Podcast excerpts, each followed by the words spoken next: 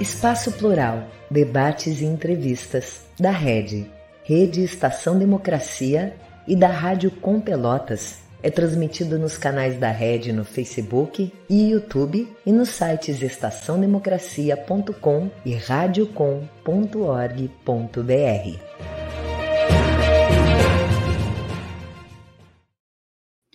Muito boa tarde. No programa de hoje, nós estamos recebendo Pedro Paulo Bastos, professor na Unicamp e coordenador de um livro sobre a história econômica brasileira, desde 1822 até o governo Bolsonaro. Também conosco Maurício Vaz, economista, professor da Universidade Federal do Rio Grande do Sul, e o Maurício havia caído, vi agora que ele está retornando. E também Dão Real dos Santos, presidente do Instituto Justiça Fiscal e membro do coletivo Auditores Fiscais pela Democracia. Com os três, nós vamos estar aqui conversando sobre os desafios econômicos e a nova regra fiscal do governo Lula. Eu sou o jornalista Solon Saldanha, esse é o programa Espaço Plural, Debates e Entrevistas. Ele é uma realização conjunta da Rede Estação Democracia com a Rádio Com Pelotas e nós contamos também com 23 emissoras de rádio web TVs parceiras que o retransmitem. Essas emissoras ficam em cidades do interior do Rio Grande do Sul, sul de Santa Catarina e também em Brasília. O programa acontece sempre de segunda a sexta-feira, das duas às três horas da tarde. Mas se você, por algum motivo, não puder nos acompanhar num desses dias, pode perfeitamente ver depois, quando tiver disponibilidade de tempo, acessando o nosso site, red.org.br. Lá permanecem todos os vídeos do programa gravados, assim como também dos demais programas da nossa grade e artigos, artigos especialmente escritos para esse espaço.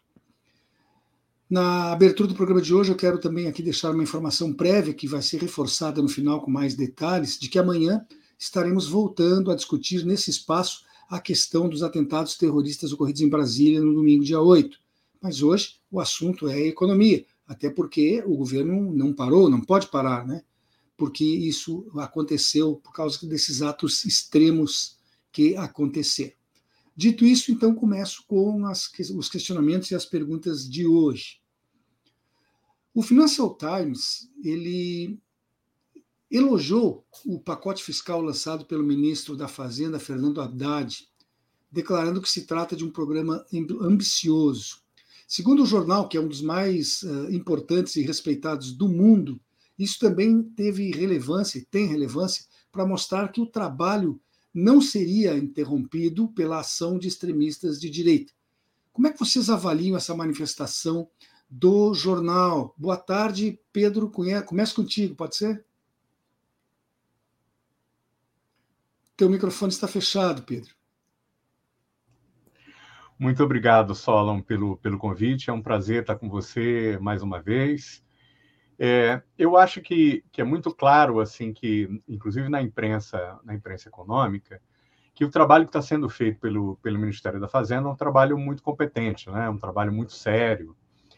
E, e me parece que ele tá, tem que ser entendido no quadro da, da PEC do Bolsa Família, porque o governo Bolsonaro, como, como se sabe, deixou, na verdade, uma grande armadilha fiscal, uma bomba fiscal para 2023, não é? é? Sem que a PEC tivesse sido aprovada, você não teria condições de realizar um conjunto de gastos necessários para a continuidade de vários programas muito importantes, inclusive a própria o novo Bolsa Família, não é? Mas assim, assim como também a retomada do, do investimento produtivo, investimento público produtivo. Esses, esse primeiro pacote fiscal é, é, digamos, uma primeira sinalização do governo no sentido de é, não enfatizar tanto como era característico do, do, dos governos anteriores, desde o do golpe de 2016, não é? e desde a vigência do, da lei do teto de gasto, não enfatizar o, o corte de gasto propriamente dito, mas enfatizar, sobretudo, o aumento da, da arrecadação e redução do chamado gasto tributário, que é aquele vinculado a determinadas isenções e subsídios fiscais. Isso vai na direção correta, porque, inclusive, um ponto fundamental do programa do, da campanha presidencial do Lula era a ideia de que era preciso colocar o pobre no orçamento e os ricos e as grandes fortunas no pagamento dos impostos. Só que isso, evidentemente, é só uma primeira, um primeiro passo. Não é?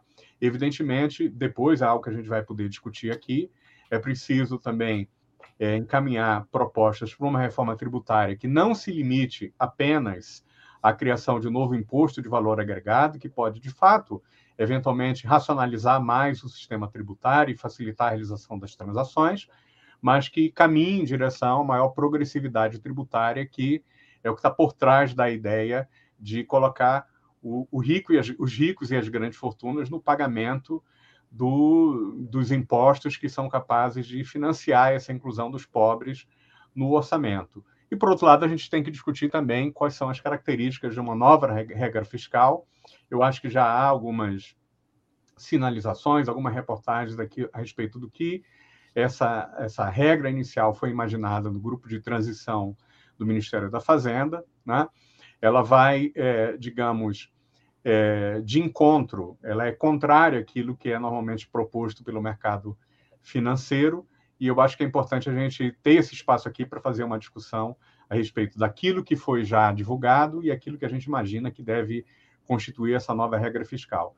Eu diria que o fundamental mesmo, o principal desafio em torno dessas questões é recuperar o crescimento econômico. Nenhuma regra fiscal é viável e sustentável no longo prazo sem o crescimento econômico sustentável. Então, é, você tem que pensar a regra fiscal como algo subordinado à recuperação do crescimento inclusivo, com redução das desigualdades sociais e, ao mesmo tempo, um crescimento que seja sustentável, sustentável ambientalmente. E a partir disso, a partir de uma trajetória de crescimento, que você pode é, criar uma, uma regra fiscal que seja sustentável ao longo do tempo, que possa suportar, apoiar esse projeto de crescimento. Eu acho que é isso que a gente deve discutir. Essa seria a minha primeira colocação aqui no nosso debate. Obrigado, Solon. Professor Maurício, o, o, o, professor Pedro Paulo acabou de falar, por exemplo, entre outras coisas, que o, o governo Bolsonaro deixou uma verdadeira bomba, uma armadilha para o governo seguinte. Mas como assim? Se ele, se ele tinha tanta esperança e até certeza em certos momentos da sua reeleição, ele preparou uma armadilha para si próprio. Como é que ele governaria se tivesse tido continuidade, considerando-se o estado de coisas que o atual governo, o novo governo que foi eleito, chegou lá e encontrou? Como é que se explica isso? Quer dizer, a pessoa prepara uma armadilha e ela própria pisa na armadilha que prepara? É, é uma boa questão, né? Ah, na minha perspectiva, eh, as diversas medidas que o ex-presidente Bolsonaro implementou era uma perspectiva muito eleitoreira. Inclusive, o orçamento ele tinha perspectiva eleitoreira. Né? Então, não era algo factível que seria implementado. Então, ele, ele colocou diversas medidas e também que estavam na campanha, né? por exemplo, a questão do, do Bolsa Família, né? voltar a chamar Bolsa Família agora, de 600 reais, ele prometeu, mas não estava no orçamento. Né? Assim como tinham diversas questões básicas, inclusive, por exemplo, a emissão de passaportes, que não estavam suficientemente no orçamento, funcionamentos básicos das universidades, é um mínimo de investimentos, questões básicas de, de manutenção de estradas, nada disso estava no planejamento, né? a questão do, da farmácia participativa. Então, de fato, ele colocou, acredito eu, que um monte de medidas é, para fazer uma, uma questão da campanha, né, para buscar tentar ganhar, e se eventualmente ganhasse, ele teria que fazer um reimaginamento também. Né? É uma coisa estranha, né? Fazer um, uma, fazer um orçamento inviável, né? É um orçamento fictício, basicamente, o que ele implementou, né? Então, não é à toa que teve que se fazer essa PEC, né? Que o professor Pedro Paulo colocou como PEC Bolsa Família, que eu acho que é um, é um, é um apelido muito melhor do que o que estava sendo feito pelo pelo sistema financeiro, né, de PEC da gastança, PEC da uns nomes piores, até mais pejorativos, que é PEC não sei o que lá. Mas enfim, que não tinha nada de absurdo, né? É simplesmente uma PEC para cumprir as promessas de campanha, até insuficiente, né, que o valor inicial proposto era próximo dos 200 bilhões, né? Fechou em 145 bilhões. E é até é complicado que, por exemplo, estava tendo uma fila muito grande do INSS, né? Que isso é outra coisa que o governo Bolsonaro fez propositalmente, né? Para, teoricamente, fechar a, as contas públicas, o teto dos gastos. É, né, dos gastos a gente pode discutir depois também sobre a questão de um novo regime fiscal ou não, né? Mas ele é totalmente praticável e uma das formas de conseguir atingir esse teto dos gastos, né, era através de segurar o, a fila do INSS. Né? Então, pessoas que tinham direito a adquirir aposentadoria não estavam sendo contempladas né, por conta, eh, para uma forma de segurar. E agora, como está se reduzindo as filas do INSS, tem uma discussão que a gente pode entrar também na questão do salário mínimo, né? Uma parte que estava, que foi aprovada na PEC do, do Bolsa Família, vou aproveitar esse, essa cunha também, é, ela já foi comprometida, aquele valor adicional para o salário mínimo foi comprometido em termos nominais para sanar a questão da fila do INSS. É, isso é mais um motivo que mostra o quão o orçamento do ano passado é um orçamento impraticável, né? E esses 145 bilhões se mostram já insuficientes para atender todos os objetivos. Então, eu gostei, é, aproveitando também essas medidas econômicas, primeiramente feitas dotadas pelo Haddad, acredito que o, que o Dan Real ele pode explicar um pouco melhor aquelas medidas na perspectiva dos detalhes, né, que são questões mais ligadas à perspectiva da receita, que estão relacionadas a acordos, disputas judiciais, né, que, que englobam um valor de aproximadamente 190 bilhões, que tem o potencial de redução do déficit primário, né, é, que não são, na verdade, medidas econômicas que mexem na carga tributária, reforma tributária ou no, nos gastos, mas é uma questão é, muito envolve aspectos jurídicos da, da questão da arrecadação, né? É, perdão de dívidas, de juros de dívidas, né? Para conseguir antecipar uma receita. Então, o, né, o Financial Times aqui, né? Foi ele que citaste, né? É, ele teve essa análise perspectiva, né? Que é uma, uma possibilidade de obtenção de recursos, né? Sem que não tem grande impacto em termos de demanda efetiva, né? Você consegue aumentar a receita significativamente sem ter tanto impacto em queda de demanda efetiva, que é, um, é uma boa sinalização, né? Mas isso é uma primeira medida, né? Que, a gente tem que analisar bastante, acho que é a proposta até aqui do debate de hoje, né? Sobre a questão do regime fiscal, reforma tributária, etc. Né? Mas com uma primeira sinalização eu achei positiva também. Eu queria perguntar para o Dão aqui uma coisa que foge um pouquinho do que nós estamos abordando, mas que, para mim, como um leigo, ela é, ela é relevante. Lula foi eleito, não tinha sido nem diplomado, muito menos tomado posse, e já havia uma pressão do mercado querendo indicar quem deveria ser o ministro uh, da Fazenda, como é que o governo deveria agir. Então, é, qualquer coisa que acontece, o mercado fica nervoso, dá a impressão que ele é um ser vivo, é ele é um monstro que habita embaixo da cama das crianças pequenas, assim. Como é que a gente explica isso para uma pessoa que não trabalha com economia no dia a dia? Por que, que esse mercado fica tão nervoso na hora de se gastar, por exemplo, com programas sociais e não fica nervoso na hora de juros serem pagos para o sistema financeiro, não? Bom, boa tarde, Solon, boa tarde a todos e todas que nos acompanham, boa tarde, Pedro Paulo e Marcelo.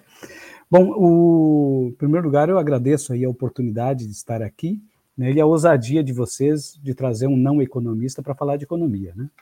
Mas, de qualquer forma, eu queria, é, pegando um, um gancho nessa tua pergunta, Solon. Uh, interessante, né? Os atentados não, não incomodaram o mercado, né? Assim como o desequilíbrio fiscal de, de furo do, do suposto e sagrado teto, né, de mais de, de quase 800 bilhões, não incomodaram o mercado. Agora, o simples anúncio de uma PEC uh, de transição que permitiria o pagamento do Bolsa Família que é isso, é disso que se trata, né? É permitir honrar um compromisso estabelecido, isso incomoda demais o mercado. Ou seja, o mercado se incomoda com aquilo que é bom e ele não se incomoda com aquilo que é ruim. E o mercado não é esse. A gente tem que. O ideal mesmo é que a gente pudesse dar nome né, ao mercado. O mercado são CPFs. São algumas pessoas, são super ricos, pessoas que sempre ganharam quando todos perdem. A crise nos mostra claramente, saiu recentemente um, um relatório da Oxfam mostrando que as riquezas aumentaram durante a pandemia, né, se concentraram durante a pandemia, ou seja, tem muita gente ganhando muito dinheiro com crises, com crises de políticas sociais, com crises de políticas públicas e tal. Eu queria, assim, só fazer um, uma, uma, o, o, assim, just, dizendo assim, tentando responder de forma muito objetiva, tudo é uma questão de dinheiro, né? Qualquer situação que possa de alguma forma uh, reduzir o nível ou a velocidade de concentração de renda e riqueza será combatida pelo mercado, suposto mercado. O mercado não pensa em, em políticas sociais, ele se incomoda com políticas sociais. Ele não pensa em salário mínimo, ele se incomoda com salário mínimo. Ele não pensa em, em, saúde, em educação, ele se incomoda com essas coisas.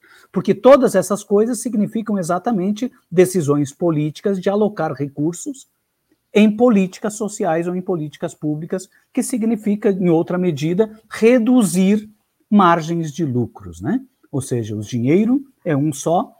Para eu poder alocar o dinheiro em valorização de salário mínimo ou em políticas públicas, eu preciso reduzir dinheiro que se acumula na forma de lucros, na forma de riquezas, na forma de patrimônios, enfim. E é isso que incomoda. É isso que incomoda. As políticas públicas incomodam por conta disso.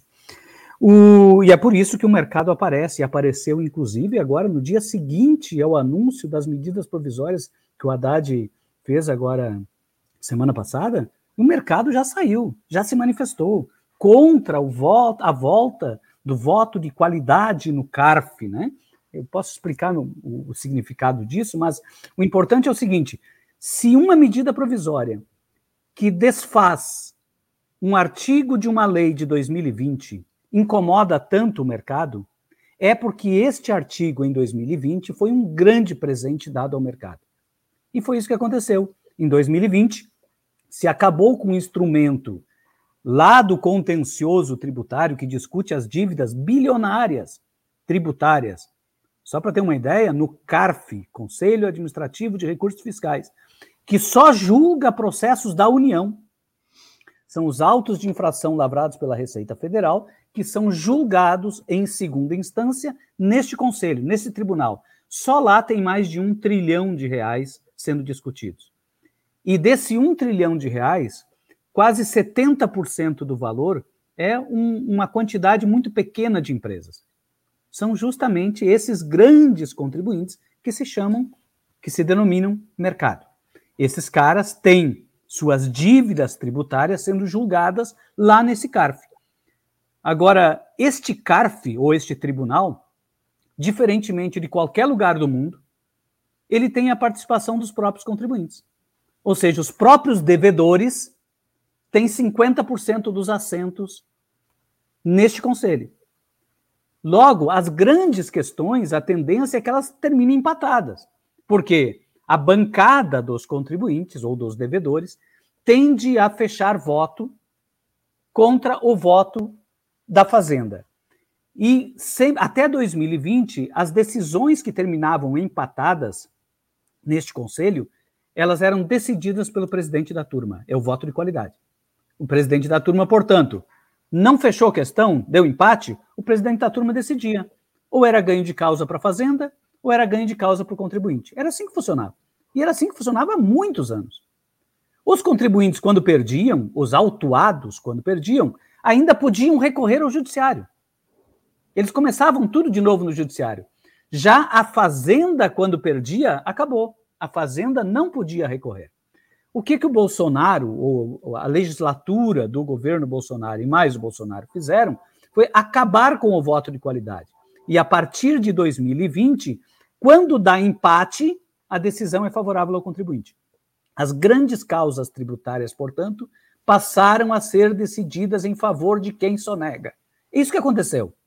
Esse setor que se julga, que se diz mercado, recebeu um grande presente em 2020 e o Haddad agora vai lá e pega de volta.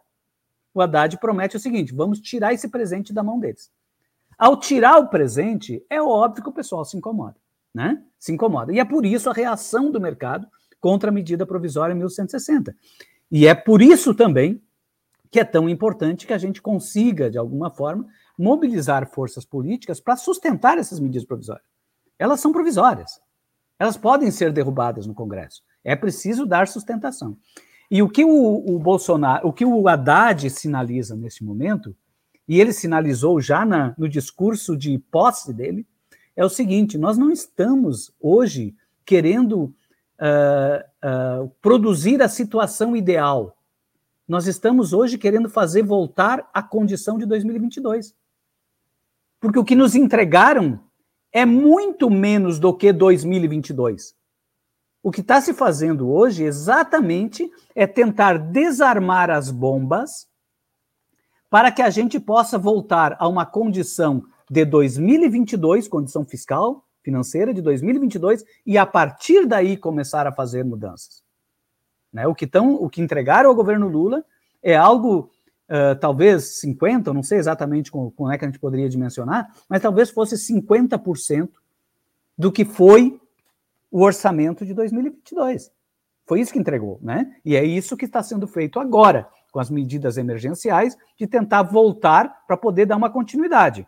O governo, em 2023, deveria ser uma continuidade a partir das condições de 2022. E não a partir de condições novas. O governo, nas vésperas de encerrar o ano, concedeu isenções. Como é que pode conceder isenções comprometendo os recursos do próximo governo? Se ele não pode criar gastos para o próximo governo, ele não deveria poder conceder isenções de tributos para né, o próximo governo ter que bancar. Então, são essas coisas que eu acho que a gente pode, de alguma forma, uh, contribuir em termos de, de diagnóstico, enfim, fico, né, coloco essas questões inicialmente e fico à disposição. Uh, professor Pedro Paulo, o ministro Haddad anunciou a intenção de reduzir os gastos do governo em 50 bilhões de reais. E, ao mesmo tempo, ele, ele faria isso com revisão de programas né, e de contratos. E, ao mesmo tempo, ele disse que pretende ampliar a receita em outros 30 bilhões. 50 mais 30, 80 bilhões que ajudariam para reduzir o déficit público, né, que é gigantesco. Mas como é que pode levar isso a cabo diante de tantos compromissos de campanha assumidos por Lula, diante da ampliação, por exemplo, do número de ministérios, que vai demandar também investimentos, né? e diante da necessidade de reconstruir toda uma estrutura que foi arrasada nos últimos seis anos. Como conciliar esta necessidade com esses problemas, na sua opinião? Solon, é, eu, pelo que eu entendi, você tem é, 50, 50 bilhões de, de redução de gastos vinculados, sobretudo, à renegociação de determinados contratos, não é? é, mas o, o, cálculo das receitas é, seria de, de 190 bilhões e não 30 bilhões, pelo que eu entendi. Então, ao todo, nós teríamos algo, algo em torno de 240 bilhões de, de mudança do resultado imaginado para 2023. Pelo que eu entendi, isso é só uma primeira proposta e que não, não define exatamente qual será a proposta para o ano inteiro porque eu acredito que, que o governo vai precisar apresentar de modo relativamente rápido a retomada de determinados investimentos e não pode represar muito tempo o aumento previsto e proposto para o salário mínimo. Porque, inclusive, é, digamos, boa parte desse, desse aumento da arrecadação, como colocou muito bem o, o, o Dão, ele, esse aumento da arrecadação vai estar vinculado a determinados contribuintes, muitas vezes sonegadores, que têm, digamos, uma riqueza excedente e cujo multiplicador do gasto não vai ser afetado pela, pelo aumento da receita fiscal, não é? Na medida, na medida em que é, muitos, muitas das receitas serão obtidas junto a sonegadores ou, ou envolverá basicamente a eliminação de determinados subsídios e isenções fiscais, você não, não espera que isso tenha um impacto desfavorável na realização dos gastos desses agentes privados, o que futuramente poderia ter um impacto sobre a arrecadação tributária. Então, eu imagino que isso seja só uma primeira ação que vai ter que vir acompanhada da apresentação de um conjunto de investimentos vinculados, inclusive, à retomada de um conjunto de obras paradas e a liberação do represamento, que eu entendi ser temporário, do, do reajuste do salário mínimo. Por quê? Porque tanto o investimento público quanto o reajuste do salário mínimo, inclusive indexado diretamente aos benefícios do, do sistema de, de, de previdência e de pensões, é? eles têm um enorme efeito multiplicador. E eles são, na verdade, um objeto de crítica do, do dito mercado, exatamente por causa disso. Né? Foi feita uma proposta ali no final do, do processo eleitoral, até inclusive um sincericídio por parte do Paulo Guedes, que anunciou publicamente aquilo que está na base, no fundo, da lei do teto de gastos, é uma pauta fundamental do mercado financeiro, que é quebrar o piso não é, dos, dos rendimentos associados ao, ao gasto social do Estado e, particularmente, ao, ao INSS. Não é? Porque o argumento deles é que não dá para respeitar o teto sem que você quebre o piso. Ou seja, sem que você deixe de indexar várias contribuições sociais ao reajuste do salário mínimo, não é? E ao contrário do que nós imaginamos é que como quem recebe salário mínimo ou, por exemplo, aposentadoria rural ou a base dos, dos daqueles que recebem aposentadoria recebem basicamente o salário mínimo, um pouco além do salário mínimo, não é? é esses, esses pensionistas e os aposentados gastam praticamente tudo que recebem. Então, um aumento das suas receitas, ela se transmite imediatamente em demanda efetiva, em aumento da, da demanda que vai estar sendo colocada por bens e serviços das empresas, e isso necessariamente tem um efeito endógeno pelo pro aumento da arrecadação fiscal. Por isso que eu disse que não dá para sustentar nenhum, nenhuma regra fiscal e nenhum equilíbrio fiscal de longo prazo sem a retomada do crescimento econômico. Porque o resultado fiscal ele é muito endógeno ao crescimento da economia. Se a economia não crescer, não dá para você obter o equilíbrio fiscal por meio do corte do gasto, que é basicamente a proposta do mercado. Porque se você cortar o gasto, cortar principalmente o gasto em investimento, ou então no gasto, o gasto social, em educação, em saúde, você vai estar tá diminuindo o impacto multiplicador que o Estado tem sobre a economia e futuramente sobre a própria arrecadação fiscal. Então, eu imagino que um programa que até possa gerar um, uma melhoria do, do, do resultado fiscal, não necessariamente um superávit primário, mas uma redução do déficit primário, ele não é necessariamente incompatível com uma política pública. Ao mesmo tempo, é, que busca reduzir desigualdades, portanto, justa do ponto de vista social, e, ao mesmo tempo, estimuladora do crescimento econômico, desde que a arrecadação seja, digamos, é, é, aumentada com base em impostos progressivos, ou aquele que é vinculado ao combate à sonegação ou à redução de determinados subsídios tributários, gastos tributários pouco eficientes, e o aumento do gasto esteja vinculado ao investimento e ao gasto social, em particular, com o aumento da base, do piso dos rendimentos do, do, do sistema de, de aposentadoria e pensões, que é o salário mínimo. Então, eu quero crer e eu imagino que essa é só uma primeira proposta, que ao longo do tempo vai haver discussão a respeito do que serão as novas regras fiscais, já dá algumas sinalizações, a gente pode discutir depois, é? e que será aberto o espaço para apresentação de propostas que aí sim ampliem o investimento público e ampliem também o salário mínimo de modo a ter um impacto favorável para o crescimento econômico e, portanto, futuramente para a própria arrecadação tributária. A gente vai ter que acompanhar isso, mas é isso que eu imagino que a equipe econômica e o ministro Haddad estejam pensando.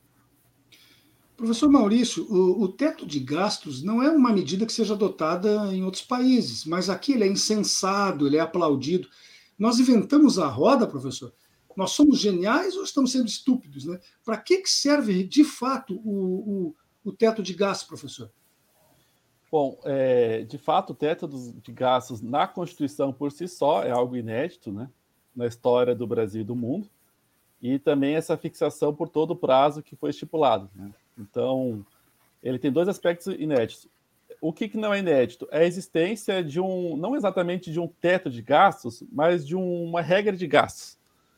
Né? Inclusive, agora está se discutindo algumas mudanças no regime fiscal europeu, da União Europeia, né? e seus respectivos países, que eles tinham diversas medidas de, de, de, de de endividamento, de superávit, e, e a proposta do, do da União Europeia é fazer um aprimoramento né, de uma, uma questão fiscal mais clara. Então, por exemplo, eles estão estimulando que os países adotem uma regra fiscal de gastos, né, que faça um planejamento dos gastos líquidos primários por parte dos estados E esse planejamento dos gastos não é algo assim né, ah, colocou na Constituição que vai ter um, um, teto e só vai crescer de acordo com a inflação, sem levar em consideração a demanda do país, sem levar em consideração o ritmo de crescimento da população, os gastos previdenciários, etc. É uma regra de, de, de gastos que eles fazem por quatro anos, né?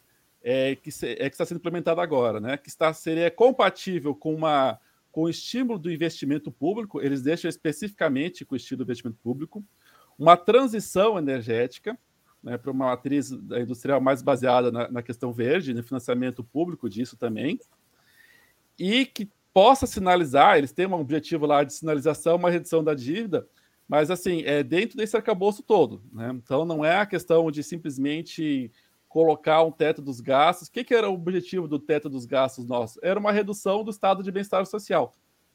A única forma dos tetos dos gastos, da forma como ele foi concebido, né, e parece que inclusive era o propósito disso, né, é que você acabe a saúde universal, né, seja reduzida essa questão, e também reduz substancialmente os gastos com educação, né, e a reforma da previdência teria seria outro fator assim que deveria ter um impacto.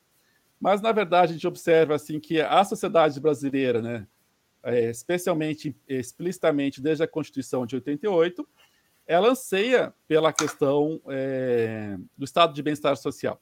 Né? Inclusive, nas eleições, é, se a gente observa um candidato que é explicitamente contra o estado de bem-estar social desde 88, é o Partido Novo. E o Partido Novo não chega a 2% das eleições. Todos os demais partidos, seja mais alinhados à direita, à centro-direita, até à extrema-direita, né? no caso do Bolsonaro, é, ao menos em termos de campanha, talvez, lá dentro do programa, o Paulo Guedes ele queria a destruição do Estado do Bem-Estar Social. Mas na campanha ele não propunha isso, né? tanto em 2018 como agora. Então a população ela vota em, em candidatos que defendem o estado de bem-estar social. E o teto dos gastos, ele só é, é viável de ser implementado com a destruição desse Estado. Né? E é algo que a população brasileira não tem desejo. Então, é, a questão agora, é, embora o mercado né, defenda tanto esse teto dos gastos, né, ele, ele é algo que nunca existiu e nunca existirá em nenhum país civilizado, né, porque é algo ele é impraticável. Tanto é que ele, ele nunca ele, ele, ele funcionou até durante os primeiros anos, porque o Michel Temer colocou um limite teto dos gastos que não ia atrapalhar o governo dele. Mas daqui a três anos ele já seria impraticável, né? E teve que fazer diversas flexibilizações ano após ano, né? Então você tem um regime de fiscal que ele simplesmente não funciona e ele funciona no sentido de achatar os serviços públicos o máximo possível, né? Então e outros gastos, né? É, eles acabam acontecendo. Então, felizmente, na a questão da PEC que foi aprovada, né, além de liberar o, o valor, ela teve uma questão muito importante que ela permitiu que é, o executivo, né, especialmente através do Ministério da Fazenda, estabelecesse um novo regime fiscal, né, que foi apresentado, se não me engano, é, até agosto, que é a data limite, né? E para aprovação desse novo regime fiscal, e essa é uma grande vantagem, ele não precisa se dar através de PEC, né, que existe dois terços do, do Congresso, né, da, da, em dois turnos, mas simplesmente através do projeto de lei, que é a maioria simples. Então, essa questão é bastante animadora, na minha perspectiva, de além de ter liberado esse valor assim, mínimo para a gente ter uma folga para respirar desse orçamento desse ano, poder fazer um regime que não precisa de dois terços, né, não precisa ser através de PEC. E com os acordos né, que o governo Lula conseguiu fazer através né, dessa divisão é, com os partidos, né, ao menos teoricamente, ele consegue a maioria do Congresso. Então, eu estou confiante que se implemente um novo regime é, fiscal, né, diferentemente do teto dos gastos, e não só o teto dos gastos, mas também é, teria que ser um novo regime fiscal que substitua os demais a gente, além do teto dos gastos, tem a questão do superávit primário, que é um regime muito ruim, porque ele é um regime é, pró-cíclico. Então, o que acontece? É, você tem, digamos, que estabelece uma meta de arrecadação, né? preferencialmente no, nos primeiros anos era de ter superávit. Quando a economia está crescendo, a arrecadação, né, como o professor Pedro Paulo comentou antes, ela cresce também, especialmente porque a nossa carga tributária ela incide muito sobre o consumo. Então, conforme a economia cresce, o consumo cresce, a, renda, a, a arrecadação cresce também. Quando a arrecadação, então, quando a economia está crescendo, facilmente a arrecadação cresce. Então, tem estímulos para o Estado gastar mais também. Já em momentos que a economia está no ritmo de crescimento negativo ou em baixo crescimento, a arrecadação tende a reduzir. Aí, como a economia está decrescendo e tem essa necessidade de ter novos gastos para estimular a economia, né, já que o setor privado está reduzindo os seus gastos, a meta de superávit primário vai ser ruim, porque a arrecadação também está caindo. Então, tende a ter uma piora no déficit. Então, teria que é, se estabelecer uma política fiscal que seja contracíclica, ou seja, que o Estado amplie os gastos em momentos que a atividade econômica está desacelerada. E é exatamente o então. contrário então. que a gente tem. Ele seria o indutor, nesse caso, mais importante do que nunca. Exatamente. Então é importante que a gente tenha essa uma regra. A gente pode ter, eu vislumbro basicamente duas regras, regras que têm esse potencial, que a gente pode discutir menores delas, que tem esse potencial contraciclo. Você faz um planejamento de gastos, né? Esses modos que eu comentei da União Europeia, que planeja o investimento, que garanta o estado de bem social, que possibilite uma transição de economia verde você faz um planejamento de quatro anos, né? E o Estado executa isso, independentemente da, da questão da arrecadação, e você faz o ajuste fiscal, né, de acordo, se faz uma análise junto com os ministérios, com o planejamento, do que, que precisa ser gasto.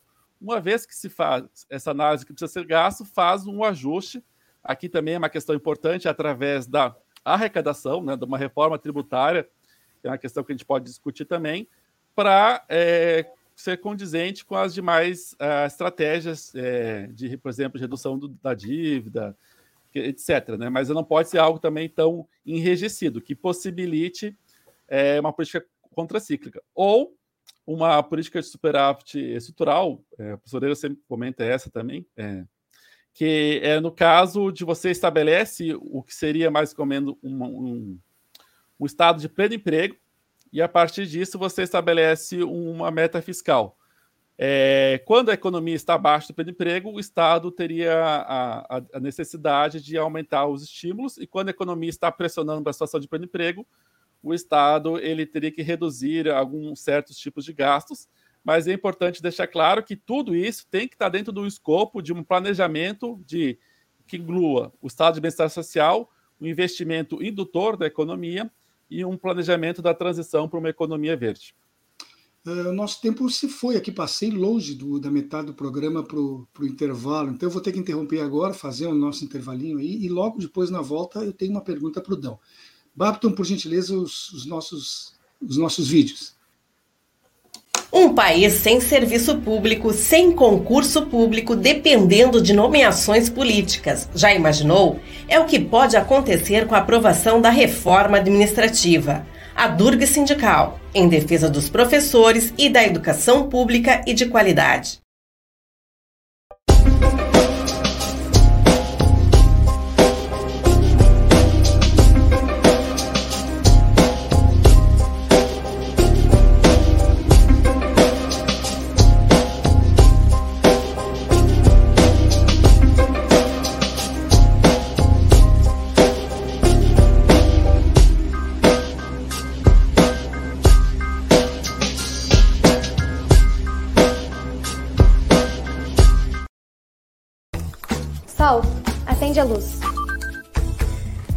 Ouço falar sobre esse tal cooperativismo? Sim. Diz que quem coopera se torna dono do negócio. Sim. Eu posso investir e ainda ajudar a economia local. Sim. O resultado é dividido entre todos. Dá para acreditar?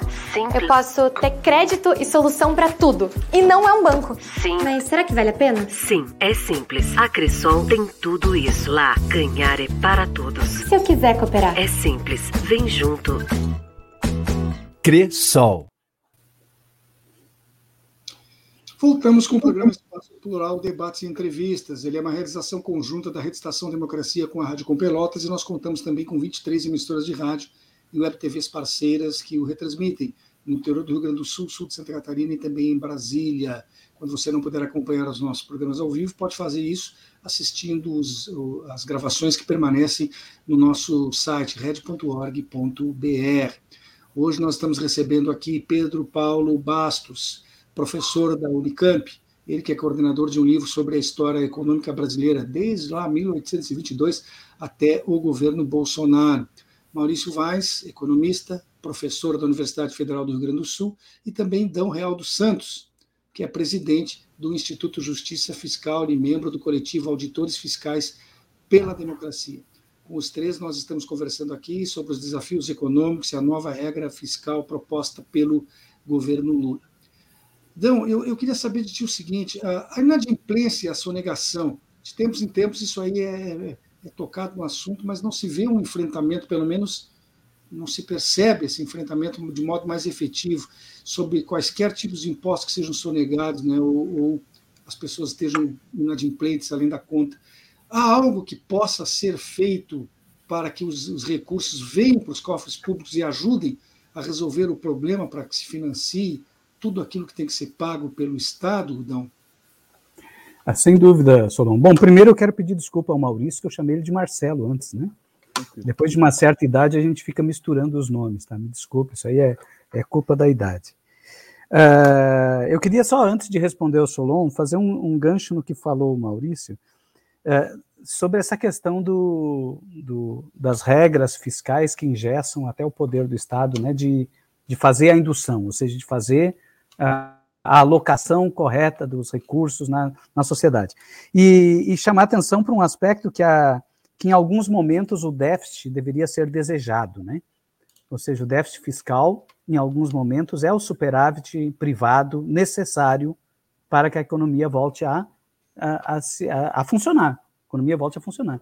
E as regras, tanto o teto quanto o superávit, quanto essas regras que ingessam, elas de alguma forma retiram do Estado um poder de soberania, ou seja, é um poder de intervenção. São regras que de alguma forma dialogam com aquela doutrina que diz que o Estado não pode interferir, que o Estado não tem que intervir nos, na atividade econômica, não pode intervir nos agentes econômicos, né? Ou seja, tu cria regras fiscais sob pretexto da austeridade, do equilíbrio, enfim, mas no fundo o que tu quer é retirar o Estado, né, retirar do Estado este poder natural do Estado, ou da sociedade, ou da democracia, de poder fazer a intervenção dirigida, dirigir o processo econômico, dirigir o processo de crescimento. Me parece que as coisas meio que, dialogam, né? se cria toda uma, uma narrativa de equilíbrio fiscal. No fundo, é, é só uma forma de engessar o poder popular ou o poder da sociedade de interferir na atividade econômica. Né? O, essa questão que o Solon aponta Uh, veja, nós temos uh, muitas questões complicadas no sistema tributário. Né? Nós temos que uh, trazer o sistema tributário para um discurso mais popular. Né? A gente sempre traz o sistema tributário com um discurso técnico. É como se a gente fosse discutir a necessidade ou não de construir uma escola pela quantidade de cimento que é necessário ou pela quantidade de ferro que vai na estrutura. Não é assim que se discute a necessidade ou não de ter uma escola. Né? Se discute pela demanda, pela necessidade de, de, do recurso público, enfim. A política tributária deveria ser discutida dessa forma também, e não só sobre os seus aspectos técnicos. Sempre que se traz a discussão para a sociedade de questão tributária, se traz em relação a aspectos técnicos, ou seja, afasta do debate praticamente toda a população. E a gente tem que conseguir mudar um pouco esse discurso da política tributária em relação e trazer para a política tributária o que, que ela realmente é. Política tributária é uma política pública. E é uma política pública instrumental. A política tributária não existe sem um objetivo a ser alcançado. Ela está relacionada a um objetivo a ser alcançado. E o objetivo a ser alcançado é aquilo que hoje nós temos na Constituição, mas não é só aquilo, é também o desejo que tem um determinado governo de uh, promover a alocação. Veja, a política tributária deve servir de forma instrumental para né? Estamos tendo um travamento no sinal do Dão. É, acredito que quando ele retornar com boas condições técnicas, ele possa concluir a, a questão é, que ele está respondendo. Oi. Voltasse, é, eu, eu caí, eu voltei, eu voltei aqui, eu estou enxergando vocês, mas num determinado momento eu perdi, perdi Perfeito. a conexão. Então, então conclua, por gentileza. Tá. Então, uh, tentando responder mais objetivamente, para a gente não correr o risco de cair de novo, uma das formas de dar efetividade a um sistema tributário é cobrar de todos. Ou seja, conseguir cobrar de todos é uma das formas de dar efetividade. Quando eu não consigo cobrar de todos, porque existem mecanismos de fuga, e muitos desses mecanismos de fuga são legais, ou seja, são criados por dispositivos legais. Alguns desses mecanismos de fuga é a impossibilidade de cobrança pelas estruturas de, de, de cobrança de crédito tributário, que às vezes leva 20 anos e quando encerra, não tem mais patrimônio para ser cobrado. Quer dizer, tudo isso, de alguma forma, é criado né, por estes setores que representam o mercado, justamente para que os, as camadas mais ricas da sociedade consigam escapar do peso, do ônus de, de financiar as políticas públicas. É possível uh, combater a sonegação? Sem dúvida alguma. A primeira medida foi adotada pelo, pelo Haddad na semana passada. Ou seja, criar o risco de que o planejamento abusivo pode ser alcançado pelo fisco faz com que o planejamento abusivo em termos tributários seja de alguma forma deixe de ser atrativo. E faz com que a maioria dos que pensavam em planejar, vislumbrando o risco, passem a uh, pagar seus tributos. Hoje nós temos uma estimativa de que aproximadamente uns em torno de uns 10% do PIB é sonegado. Se 10% do PIB é sonegado, se é verdade essa estimativa, então a nossa carga tributária não é 33% do PIB, é 43% do PIB. A carga potencial. A carga tributária potencial, se todos pagassem, seria 43%. E se fosse 40% do PIB, o que nós teríamos hoje de, é, de qualidade de políticas públicas. Ao mesmo tempo que a sonegação representa esse volume todo, ela não é vista pela sociedade como algo ruim. Ela não é vista pela sociedade como algo uh, a ser combatido. É como se fosse uh, algo, uma legítima defesa. O sonegador é justamente o financiador das, dos golpes, é justamente os caras que aparecem na televisão, né, fazendo apologias de, de equilíbrio fiscal, muitas vezes. Né? São esses caras, são os grandes sonegadores. Grandes banqueiros, grandes ruralistas, enfim, são os grandes sonegadores. Então, de um lado, a gente pode se esforçar para construir um sistema tributário mais justo, que cobre tributos sobre as fortunas, que cobre tributos sobre lucros e dividendos, que cobre tributos sobre as camadas super ricas da sociedade, mas de outro lado, nós precisamos investir muito na reorganização da máquina administrativa que seja capaz de dar efetividade a esse sistema tributário. Não adianta nada eu ter um sistema tributário absolutamente justo, ou seja, que cobre mais tributo dos ricos do ponto de vista legal, se os ricos dispõem de todos os mecanismos e instrumentos para escapar da tributação. Então, é preciso que isso caminhe junto. A construção de um sistema tributário mais justo deve caminhar junto com uma administração tributária mais efetiva e mais eficaz no sentido de poder cobrar efetivamente daquele que deve. Então, eu acho que a questão, uh, respondendo a pergunta, é possível combater a sonegação? Sem dúvida alguma. Se a gente conseguisse reduzir a metade da sonegação, sem dúvida alguma a gente conseguiria elevar o limite de isenção do imposto de renda, como quer o Lula, para 5 mil reais sem nenhum problema. Elevar o limite de isenção do imposto de renda para 5 mil reais, hoje é 1.900. Isso joga na, na, economia mais de 100 bilhões de reais.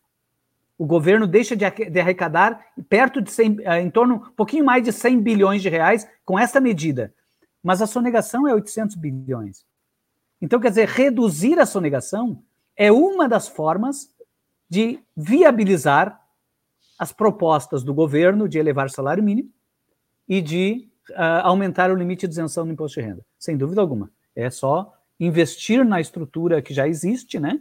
Mas fechando as brechas, fechando. A... Assim como a medida provisória 1160 vai tentar fazer se o Congresso Nacional não for né, pressionado a, a rejeitá-la, né? Então, é preciso enfrentar essas questões das, das brechas, dos ralos, para a gente poder construir um sistema mais justo. Bom, o nosso tempo aqui está se esgotando. O programa é muito curto para a gente abordar com a profundidade que esse assunto mereceria. E eu quero ainda fazer uma última pergunta para que os três respondam. Então, essa última eu gostaria que não passasse aí de três minutos cada resposta, dois minutos e meio. Um, um, um esforço extremo de síntese, mas que é necessário.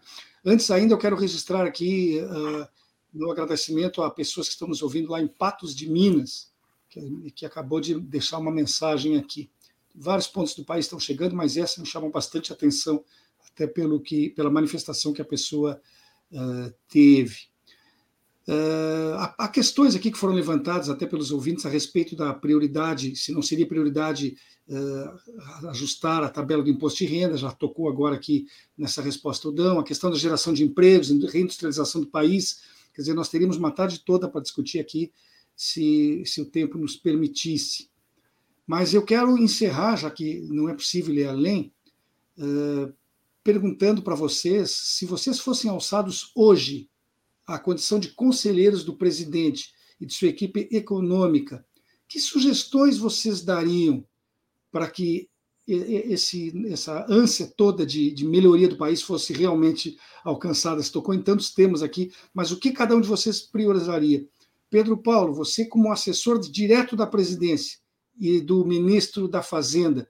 Que recomendações diria ele, daria para eles, por favor?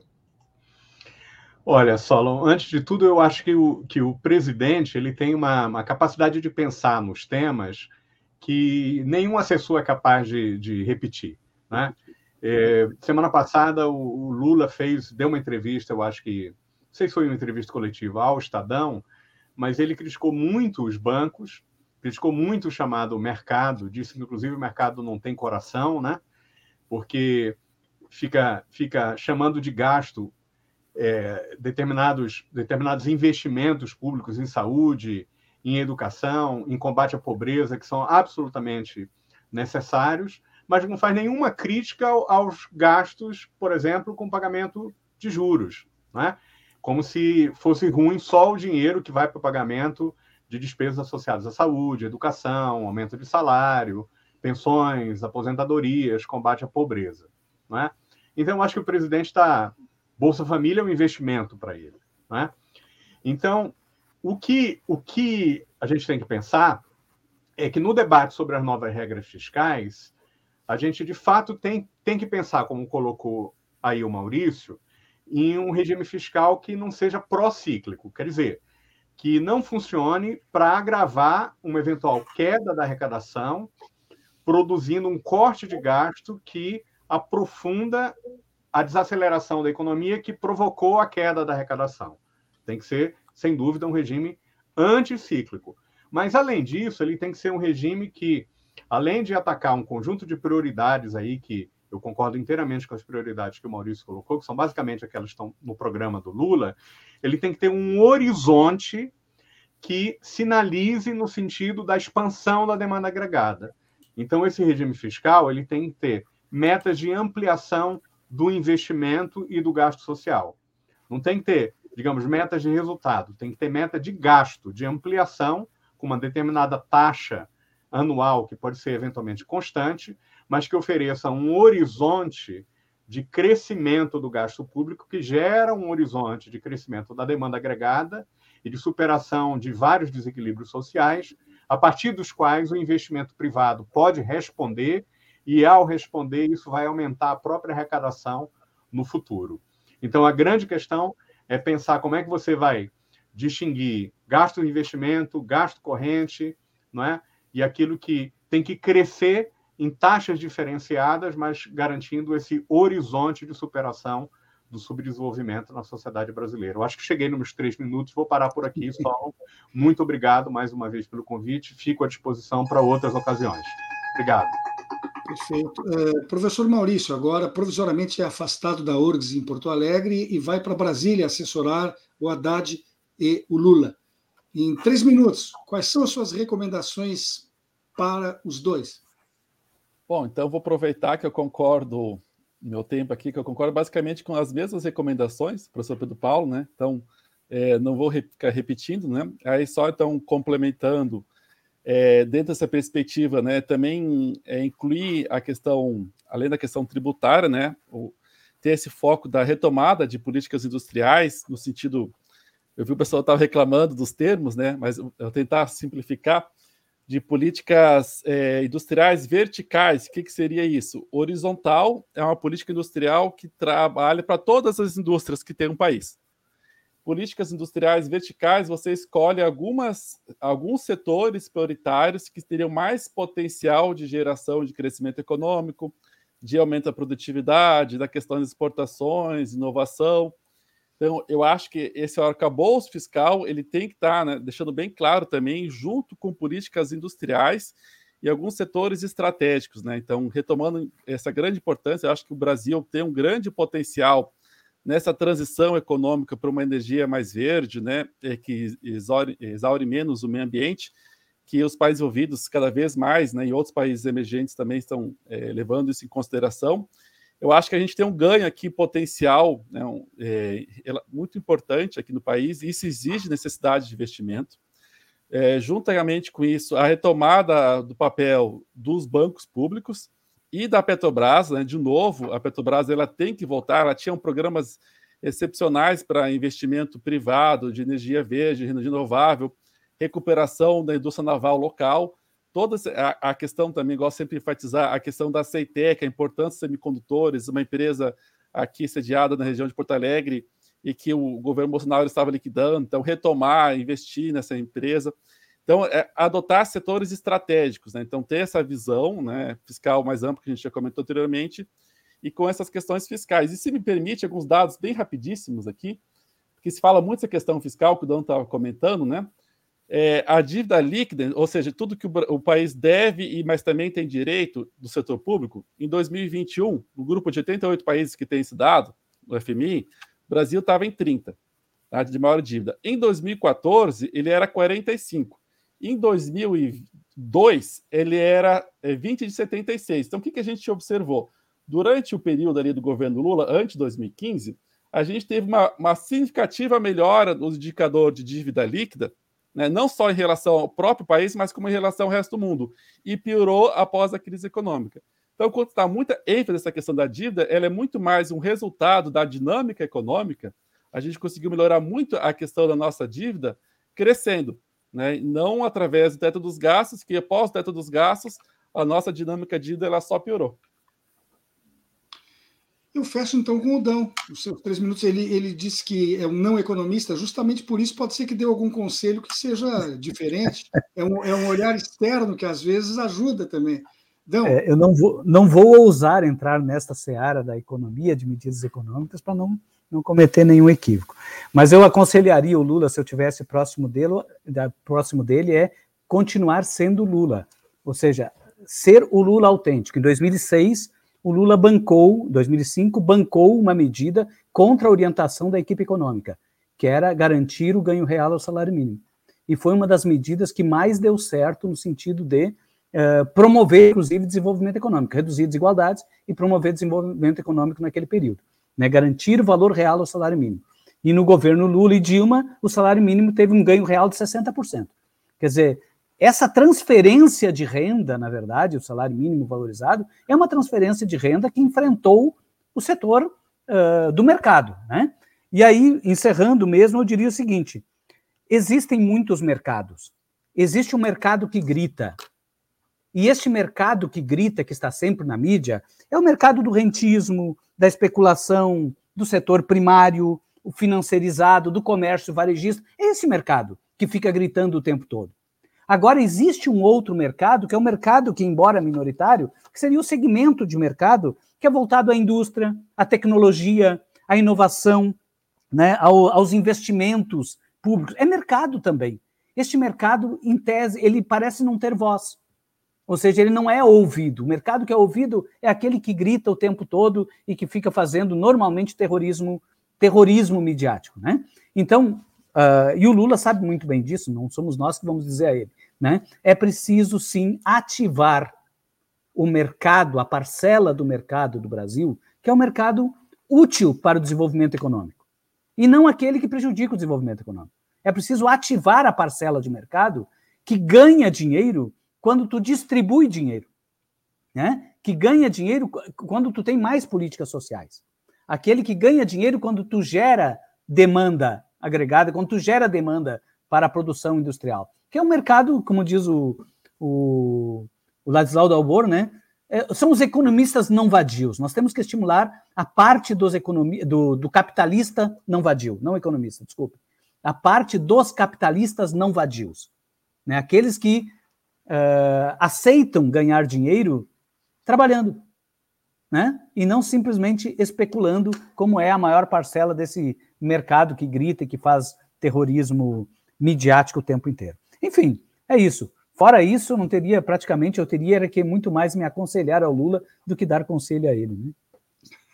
Nosso programa vai chegando ao final. Eu quero agradecer aqui a presença de Pedro Paulo Bastos, professor da Unicamp, coordenador de um livro sobre história econômica brasileira, de Maurício Vaz, economista, professor da Universidade Federal do Rio Grande do Sul, e de Dão Real dos Santos, presidente do Instituto de Justiça Fiscal e membro do coletivo Auditores Fiscais pela Democracia. Com os três, nós abordamos aqui os desafios econômicos, a nova regra fiscal do governo Lula. Uh, eu quero lembrar a vocês também, que estamos ouvindo agora, que estamos prestigiando com a audiência, que amanhã, às 14 horas, teremos aqui como convidados José Genuíno, ex-presidente do Partido dos Trabalhadores e ex-deputado federal pelo Estado de São Paulo, também o senador, ex-senador da Itália, José Luiz Del Roio, o, e o professor de Ciências Políticas da Fundação Getúlio Vargas, Cláudio Couto, além da advogada eleitoralista Maritânia Lúcia Dallagnol, Serão quatro aqui para conversar conosco sobre o golpismo, que é um crime contra a democracia. Um grande abraço a todos, muito obrigado, repito, pela audiência e até amanhã. Que agradeço, Solon. Abraço. Abraço. Agradeço, abraço. Tchau. Um abraço, gente. Obrigado. Maurício,